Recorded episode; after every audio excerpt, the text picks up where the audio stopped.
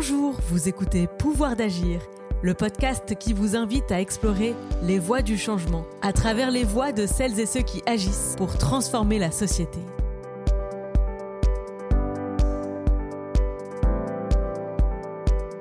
Le textile, Thomas Letiers y a fait toute sa carrière. Ses études d'ingénieur a commencé par ses premiers pas. Quand j'étais petit, je jouais déjà avec des échantillons de moquettes. Mais il n'y a pas que dans la vie de Thomas que le textile est omniprésent. Il l'est aussi dans notre vie de tous les jours.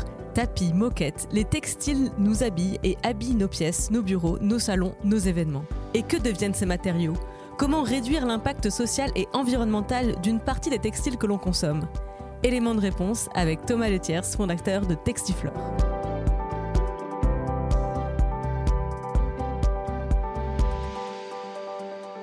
Bonjour Thomas. Bonjour. Si je te demande qu'est-ce que tu fais dans la vie, qu'est-ce que tu me réponds? J'équipe les revêtements de sol euh, de vos salles de réunion, de vos bureaux, de vos espaces de vie. Ça, c'est ce que tu fais aujourd'hui? Oui. Si je t'avais posé la question il y a un peu plus de 10 ans, qu'est-ce que, qu'est-ce que tu m'aurais répondu? Ah, à l'époque, j'étais informaticien. Alors, qu'est-ce qui s'est passé? Pour celles et ceux qui nous écoutent, comment est-ce qu'on passe de informaticien à aujourd'hui, donc fondateur de Textiflore? C'est ça.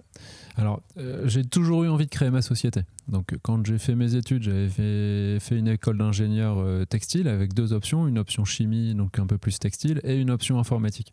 Donc, en sortie d'école, j'ai été faire un stage dans l'informatique, un secteur qui recrutait. Donc, j'ai fait une dizaine d'années dans l'informatique, avec toujours quand même l'envie de créer ma société. Et de fil en aiguille, euh, au bout d'une dizaine d'années, euh, l'idée, entre guillemets, est venue en vacances euh, en famille de, de proposer une solution qui concernait les revêtements de sol textile, donc les moquettes, et une solution entre guillemets plus basée sur l'usage du produit que sur la vente en tant que telle du produit.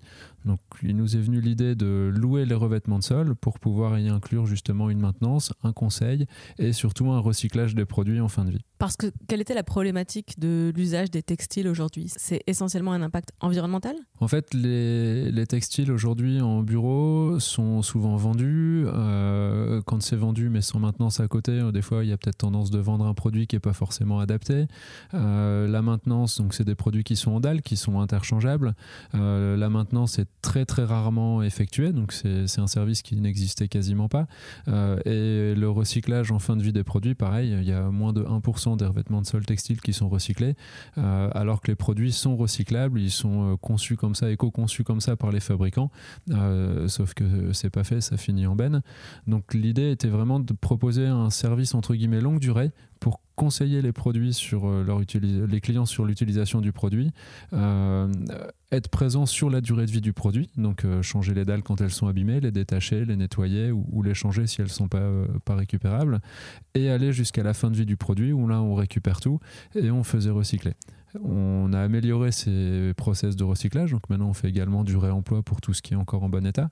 Mais l'idée de départ à la création Textiflore, c'était ça, c'était d'améliorer les durées de vie de produits et de faire recycler euh, les produits en fin de vie. Donc aujourd'hui, Textiflore euh, contribue à la transition euh, sociale et environnementale en baissant la demande de matériaux neufs Oui. et également en baissant l'impact des matériaux produits en améliorant leur réemploi et le recyclage des déchets. C'est ça. Et toute cette, euh, toute cette stratégie est basée sur un changement d'usage, de pratique du côté des, des clients. C'est-à-dire qu'au lieu d'acheter à chaque fois des, moquettes, je vais les louer. Alors, c'est un des services qu'on propose, effectivement. On, propose des systèmes de location longue durée de revêtement de sol, et entre guillemets, dans le loyer, on y inclut toutes ces prestations-là, donc le conseil, la fourniture, la pose, la partie chantier, la partie travaux, la partie maintenance et la partie récupération en fin de vie.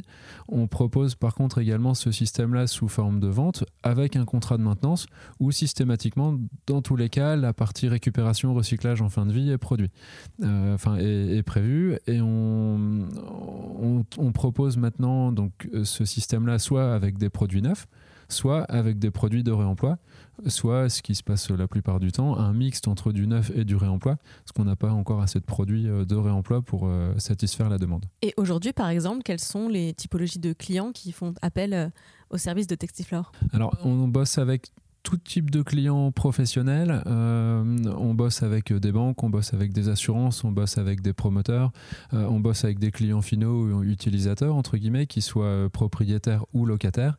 Donc des, boîtes un petit peu plus petites, hein, des, PME, des, des, experts comptables, des, enfin vraiment tout type d'entreprise. À partir du moment où c'est une entreprise qui a quelques bureaux, on va pouvoir équiper les revêtements de sol. Et comment se sont passés les débuts de Textiflore? Parce que euh, il me semble que c'est un, un changement, euh, un changement de pratique, un changement d'habitude, peut-être côté client. Enfin, moi, ça me paraît bizarre de louer ma moquette. Oui, alors, et, effectivement, quand on a lancé l'offre, entre guillemets, de location de revêtement de sol, les, les, gens me regardaient assez bizarre. On me disait, mais tiens, pourquoi tu quittes un poste d'ingénieur informaticien euh, où globalement, euh, c'est plutôt un secteur porteur et qui rémunère bien, pour créer ta boîte dans les revêtements de sol, qui est un, secteur qui est concurrentiel, et en plus en location de revêtements de sol. Enfin, on ne connaît pas, on n'a jamais entendu parler.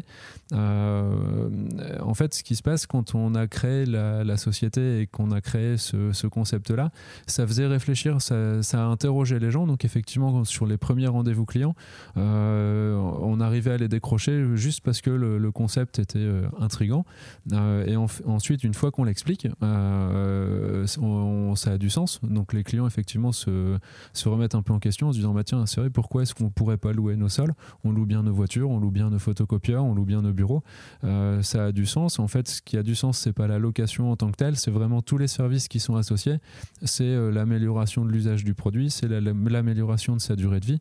Donc, euh, étant donné que ça a du sens, ben, c'est un, un, marché qui, qui s'est développé bah, jusqu'à aujourd'hui, effectivement, qui permettent à, Textiflore de, vivre et puis de grandir.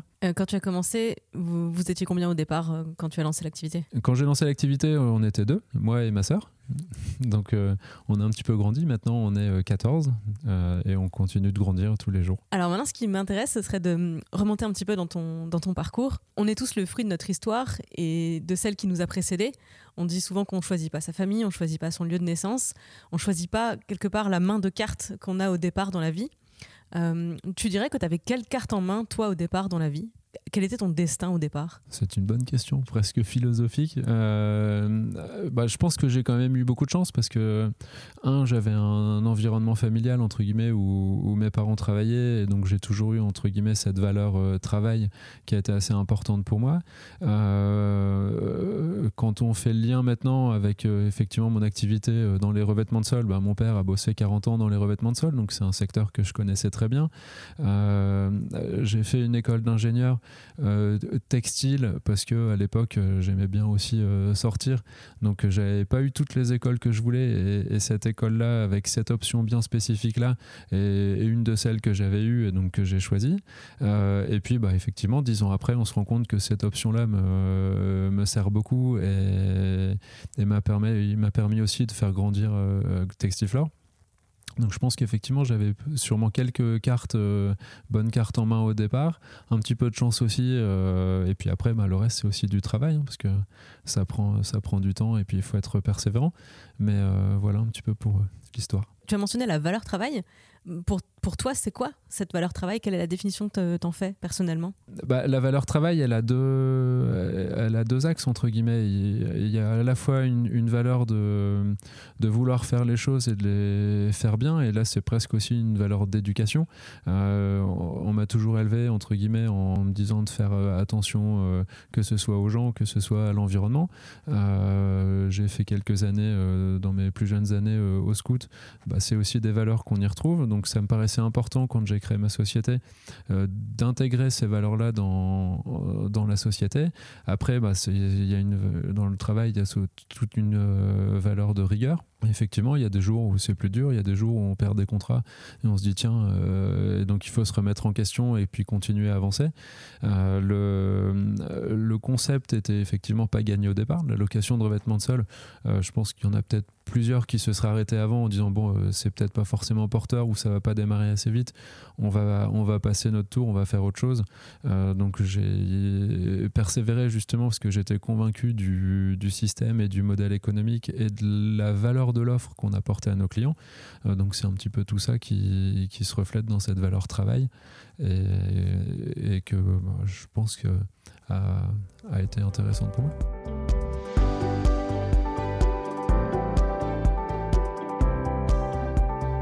Est-ce que dans ton parcours personnel, à un moment donné, tu as eu un moment prise de conscience ou un, moment de bascule, euh, un moment qui t'a inspiré justement euh, à, agir?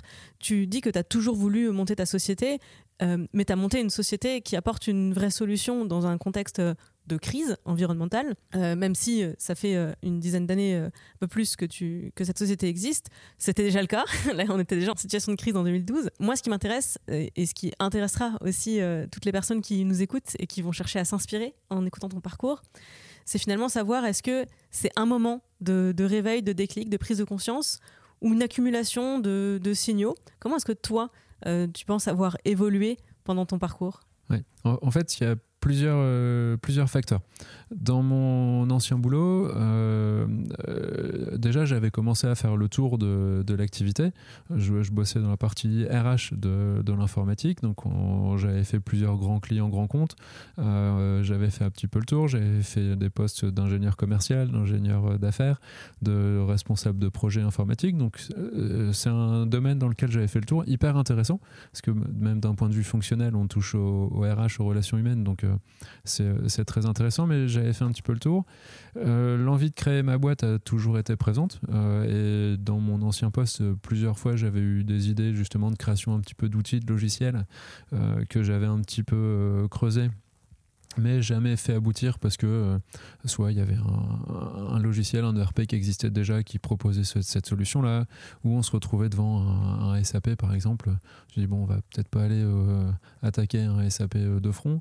donc voilà, donc la, partie vraiment volonté de créer son entreprise, elle a toujours été présente. ensuite, bah, il y a effectivement le fait que je commençais à avoir fait le tour de, de mon activité. à un moment une partie peut-être un petit peu plus dure où effectivement j'ai eu un, chef de projet euh, où il y a eu pas mal de choses qui avaient été remises en, cause. Et là, euh, là c'est un peu plus personnel mais me dire tiens si toute ma vie je dépends de quelqu'un au-dessus et puis si son humeur elle change euh, ça peut impacter entre guillemets mon, mon boulot ça a peut-être entre guillemets accéléré aussi cette volonté de créer l'entreprise. Et ensuite bah, le pourquoi Textiflore là je pense que c'est clairement l'environnement le, familial qui fait que ces problématiques de revêtement de sol, en fait, on, en parlait assez régulièrement en vacances euh, avec euh, mon père, avec ma soeur, choses comme ça. Et un jour, on s'est dit, mais tiens, mais euh, pourquoi pas les louer et puis intégrer tout ce système-là? C'est une idée qui est apparue une première année, qu'on a ressorti entre guillemets l'année suivante, pareil autour d'une discussion. Euh, et je pense que là, à ce moment-là, les planètes étaient alignées. Euh, et puis je me suis dit, ben tiens, allez, à la rentrée, là en septembre, je crée Textiflore. Euh, on, je garde mon ancien boulot, mais je crée Textiflore. On, on, voilà, on fera quelques devis, on ira voir quelques clients, voir si ça peut être intéressant comme idée. et puis voilà, c'est, ça a démarré comme ça. Et est-ce que tout au long de ce parcours, tu te souviens d'un moment en particulier où tu t'es rendu compte de ton pouvoir d'agir, où tu t'es dit, je suis maître de mon destin, je peux décider, je peux agir, je peux faire. Est-ce qu'il y a un moment en particulier qui, qui vient à l'esprit ou est-ce que finalement tu as toujours eu cette conscience? Non, euh, ça s'est fait assez progressivement. En fait, euh, entre guillemets, le, maître de son destin, euh, je pense qu'on peut être maître de, son destin en étant à son compte, mais aussi en tant que salarié. Et je pense que dans mon ancienne activité, j'étais entre guillemets maître de mon destin et puis j'ai pu progresser, j'ai pu évoluer, j'ai pu faire évoluer aussi des, collègues avec qui je travaillais qui étaient dans mon équipe. Donc je pense qu'il ne faut pas être chef d'entreprise pour être maître de son destin. Euh, après, effectivement, moi, ça, a été une volonté, ça s'est fait comme ça, ça s'est fait progressivement, parce que j'ai créé En gardant mon ancien job, euh, en le gardant pendant euh, quasiment un peu plus d'un an, donc pour le faire progressivement, donc ça demande un peu plus de travail, parce que bah, il faut bien faire l'ancien job, et puis il faut aussi démarrer Textiflore, mais par contre, c'est aussi plus rassurant pour bah, des questions financières, choses comme ça, hein, parce que quand on crée, bah, il faut le temps que les, affaires rentrent, donc c'est voilà, après, ça a été ma façon de faire c'est pas c'est pas la seule. Mais donc non, ça s'est fait assez naturellement au final. Est-ce que tu as pu compter sur le soutien de ton entourage? Alors, j'ai bien compris que du coup, il y avait euh, un, environnement familial qui t'a soutenu, notamment ta sœur, avec qui tu as, créé euh, Textiflore. C'est ça. Euh, mais alors, si on élargit un petit peu le cercle autour de toi, amis, collègues, est-ce que les gens t'ont plutôt soutenu dans ce, dans ce projet? Ou est-ce que effectivement il y avait beaucoup de questions dû à la, nature de l'entreprise que tu étais en train de monter? Les deux. les deux. En fait, non, les, gens m'ont plutôt soutenu.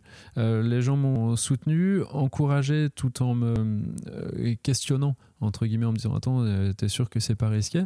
Donc effectivement ça, ça, permet aussi de se remettre un petit peu en question de pas non plus vouloir aller trop vite c'est aussi pourquoi bah, j'ai créé Textiflore en parallèle de mon ancienne activité, euh, ce qui permet justement de faire les choses sereinement, pas dans la précipitation, et, euh, de laisser le temps, entre guillemets, aussi aux idées et à ces nouveaux modèles, à ces nouveaux concepts, euh, ben, de faire leurs preuves et puis de, de, se démocratiser un petit peu.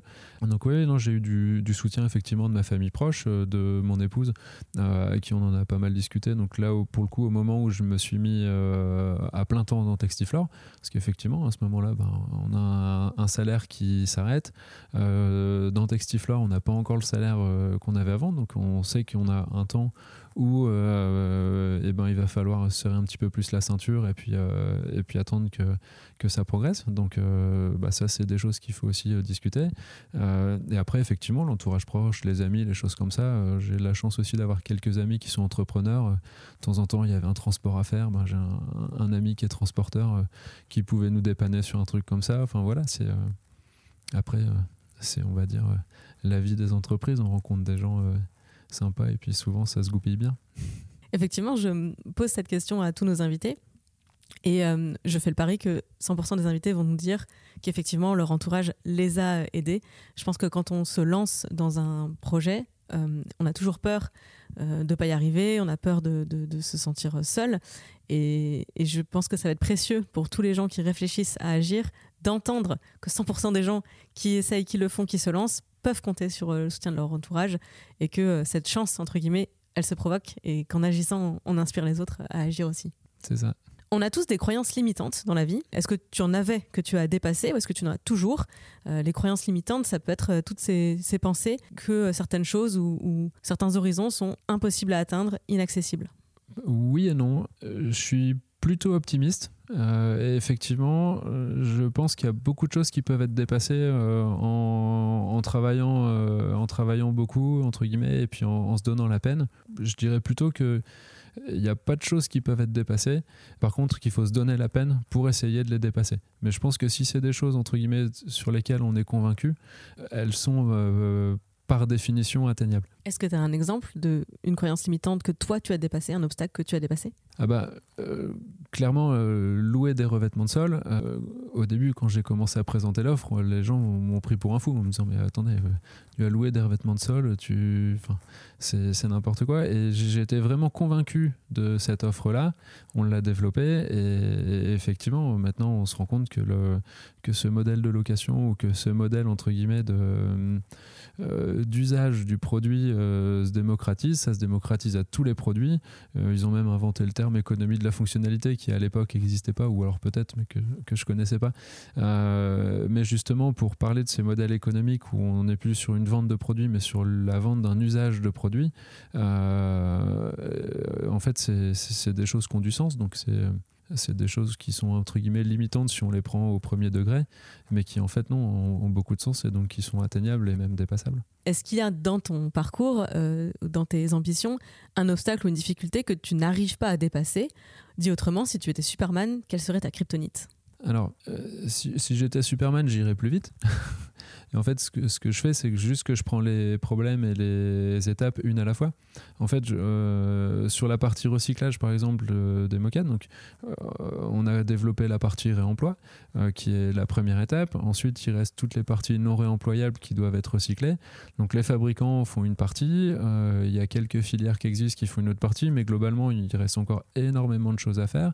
On pourrait se dire, a priori, comme ça, ben, c'est pas le boulot d'une petite entreprise Sauf que c'est pas le boulot des grandes entreprises non plus apparemment parce que sinon elles s'en seraient occupées. Il euh, y a personne qui s'occupe de ça. Euh, donc c'est les sujets qu'on est en train de travailler.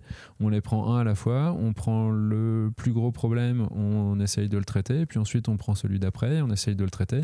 Et puis on avancera comme ça au fur et à mesure jusqu'à ce que euh, on, ait, traité ces problèmes de recyclage. Et puis je pense que d'ici là, on aura trouvé d'autres soucis aussi qui peuvent être améliorés. Et puis on va les corriger au fur et à mesure tout au long de ce parcours de, création de, Textiflore, si je reviens avant-après, est-ce que tu dirais que tu as changé ou est-ce que tu as changé d'état d'esprit? Alors, j'ai changé, je pense. Euh, j'ai pris, je pense, pas mal de recul. Euh, changé d'état d'esprit, euh, j'ai évolué d'état d'esprit. Changé, je pense pas, parce que je reste encore convaincu de plein de choses et surtout qu'il y a encore beaucoup de choses à faire. donc voilà, changer, oui et non. Merci Thomas.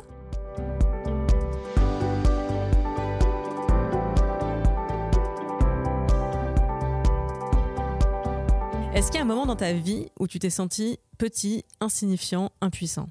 Dans mon ancien job. Pourquoi? Quand, euh, quand j'avais une conviction justement et que euh, après l'avoir présentée, euh, ça n'a pas été pris en compte ou, ou poursuivi. Un moment où tu as ressenti une sensation de vertige face à l'ampleur de tes responsabilités Plutôt une sensation de vertige face à l'ampleur de ce qui reste à faire. C'est-à-dire?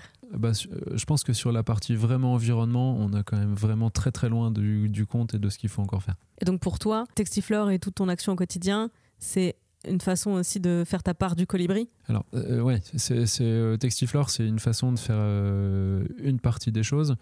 Ce qui m'effraie, c'est de temps en temps quand je discute avec des fournisseurs ou avec des industriels qui ont des process par exemple qui permettraient d'améliorer le recyclage mais qui gardent ça pour eux, qui veulent pas donner de clés alors que c'est une partie qui devrait être euh, entre guillemets commune euh, et, qui devrait pas être une propriété réservée, euh, d'autant plus qu'ils l'utilisent pas forcément ou très peu. Euh, euh, des fois, on se sent un peu démuni, on se dit, mais enfin, euh, est-ce que tout le monde rame vraiment dans le même sens? Est-ce que tu as en mémoire un moment de réussite insignifiante, c'est-à-dire un petit pas pour l'humanité, mais un grand pas pour toi? Bah, Je pense que c'est mes premiers chantiers.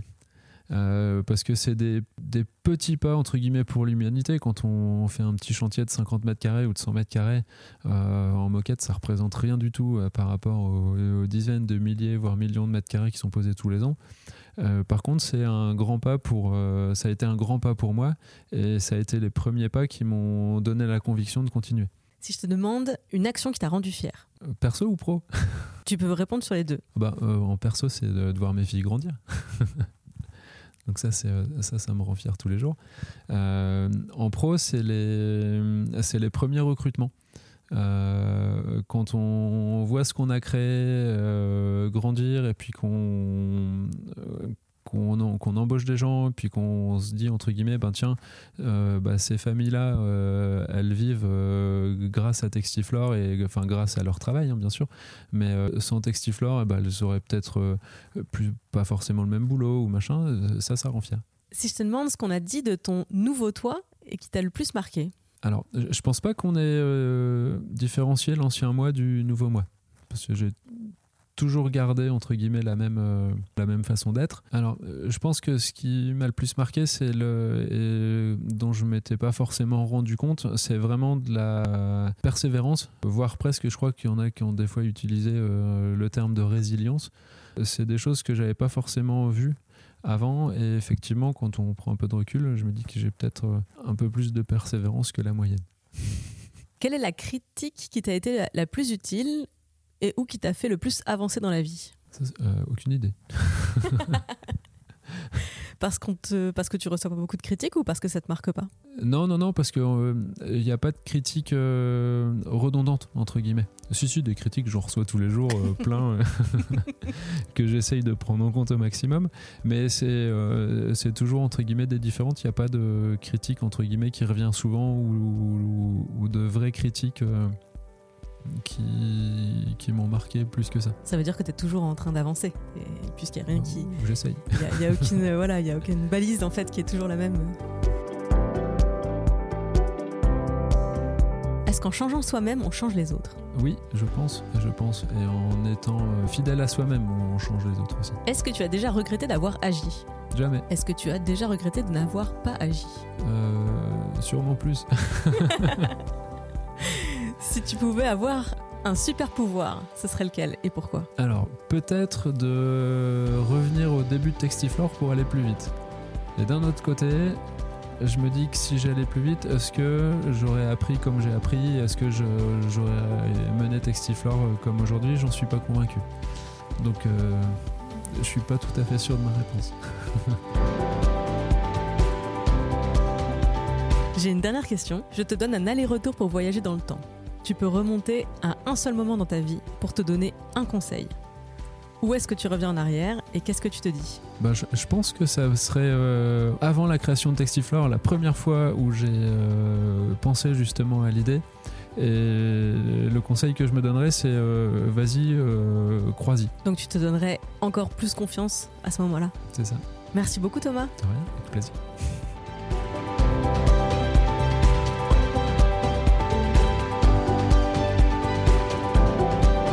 D'écouter Pouvoir d'agir, un podcast d'Imagrine. Cette émission vous a plu, vous a parlé, intéressé? Partagez-la autour de vous, ajoutez 5 étoiles et un commentaire au podcast Pouvoir d'agir pour nous aider à le faire connaître. Vous avez un pouvoir d'agir à partager? Vous-même ou quelqu'un de votre entourage aurait toute sa place dans ce podcast? Soumettez-nous son profil en écrivant à l'adresse podcast.imagrine.fr. Merci pour votre écoute.